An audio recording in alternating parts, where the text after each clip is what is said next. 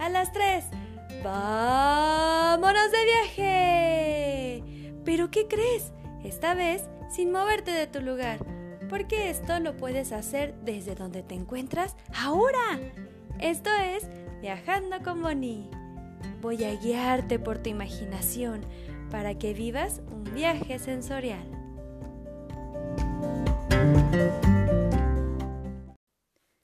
Ay, esta subida sí que está pesada.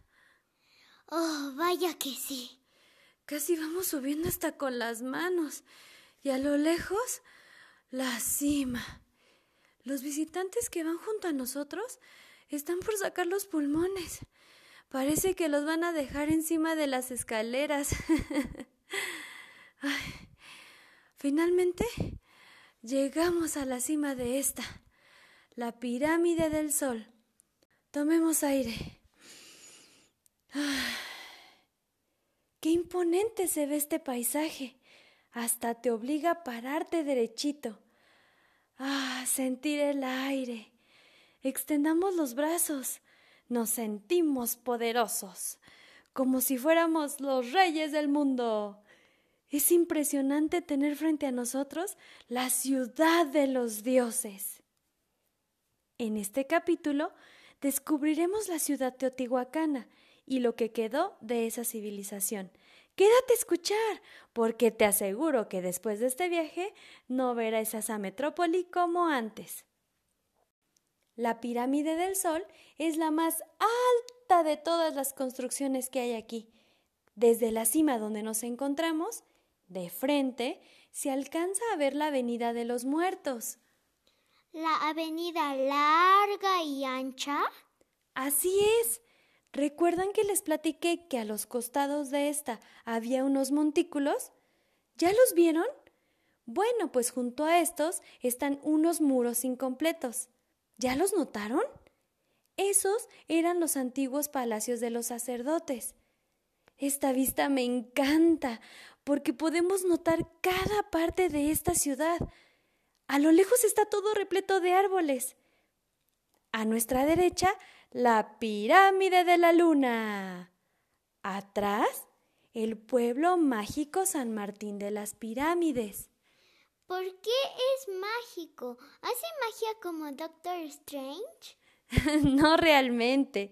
Se le clasifica así por el trabajo que hacen al proteger esta zona arqueológica, que es su riqueza cultural. A nuestra izquierda, que es el sur, encontramos más vegetación. Veo una cajita verde allí en medio de los árboles. Ah, ese es el museo de sitio que expone algunas de las piezas descubiertas bajo la tierra en esta zona. ¿Ya se fijaron qué hay más allá del museo? Son dos elementos impresionantes. Primero, un río que corta en un tramo a la Avenida de los Muertos. Es el río San Juan. Y después, algo increíble. Se trata de otro basamento. Es más bajo que la pirámide de la luna es el templo de Quetzalcoatl. ¿Quetzal qué? ¿Ya empezaste con esas palabritas otra vez?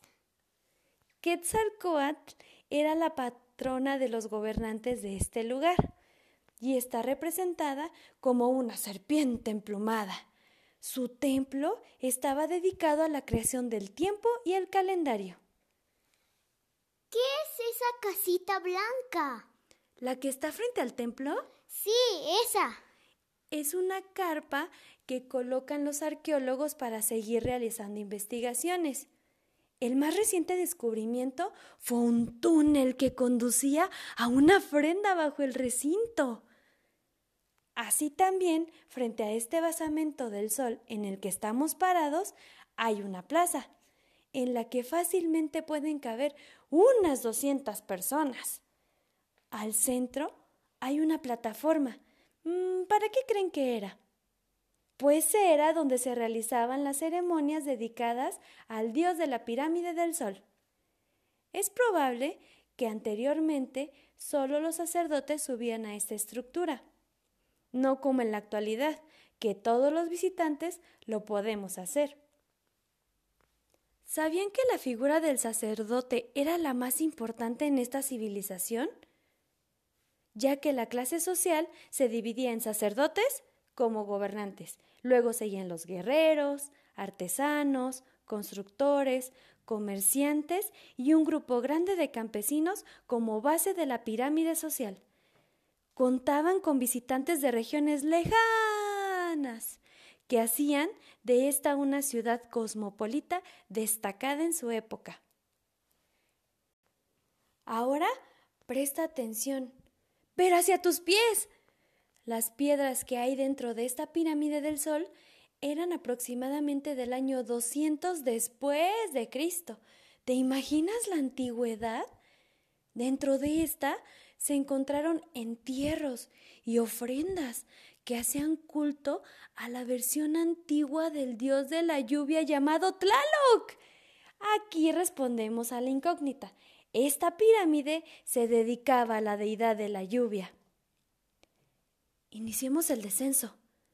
Mientras lo hacemos, te digo que los arqueólogos lograron saber que los objetos encontrados en todo Teotihuacán datan del año 150 antes de Cristo y hasta el año 650 después de Cristo y fue habitada por más de 200 mil personas. Ay, ya, estamos abajo. ¿Te diste cuenta que fue muy rápido? Mira, incluso el perrito que estaba hasta allá arriba acostadito tomando el sol va bien apurado caminando a nuestro lado. Ahora dirijámonos hacia la pirámide de la luna. ¿Vamos a subir escaleras otra vez? Pues sí, ese es nuestro siguiente reto, subir el otro basamento piramidal. Aquí hago un paréntesis. Repito mucho basamento en lugar de pirámide. ¿Se han preguntado por qué? Porque estas no son propiamente pirámides. Pirámides las de Egipto, que su figura tiene cuatro caras planas, algo como un conito. Las que hay aquí en Teotihuacán son bases una encima de otra.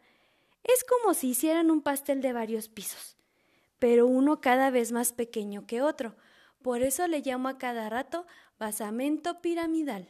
¡Oh! Camino hacia la pirámide de la luna, vamos recorriendo la Avenida de los Muertos. Pero antes, no puedo dejar pasar este detalle. Te hará ver muy diferente a Teotihuacán.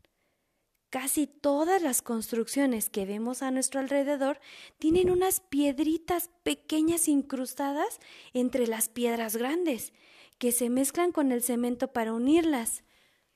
Sí, ya los vi, parecen adornos. Tienes razón, pero realmente nos indican que esa sección está reconstruida acorde a como se pensaba que era la ciudad de Teotihuacán antes. Exactamente, como lo oyes, la zona arqueológica es una reconstrucción en un 80%. Por eso hay muchas cosas más está el secreto de por qué a partir de este viaje verás diferente esta urbe.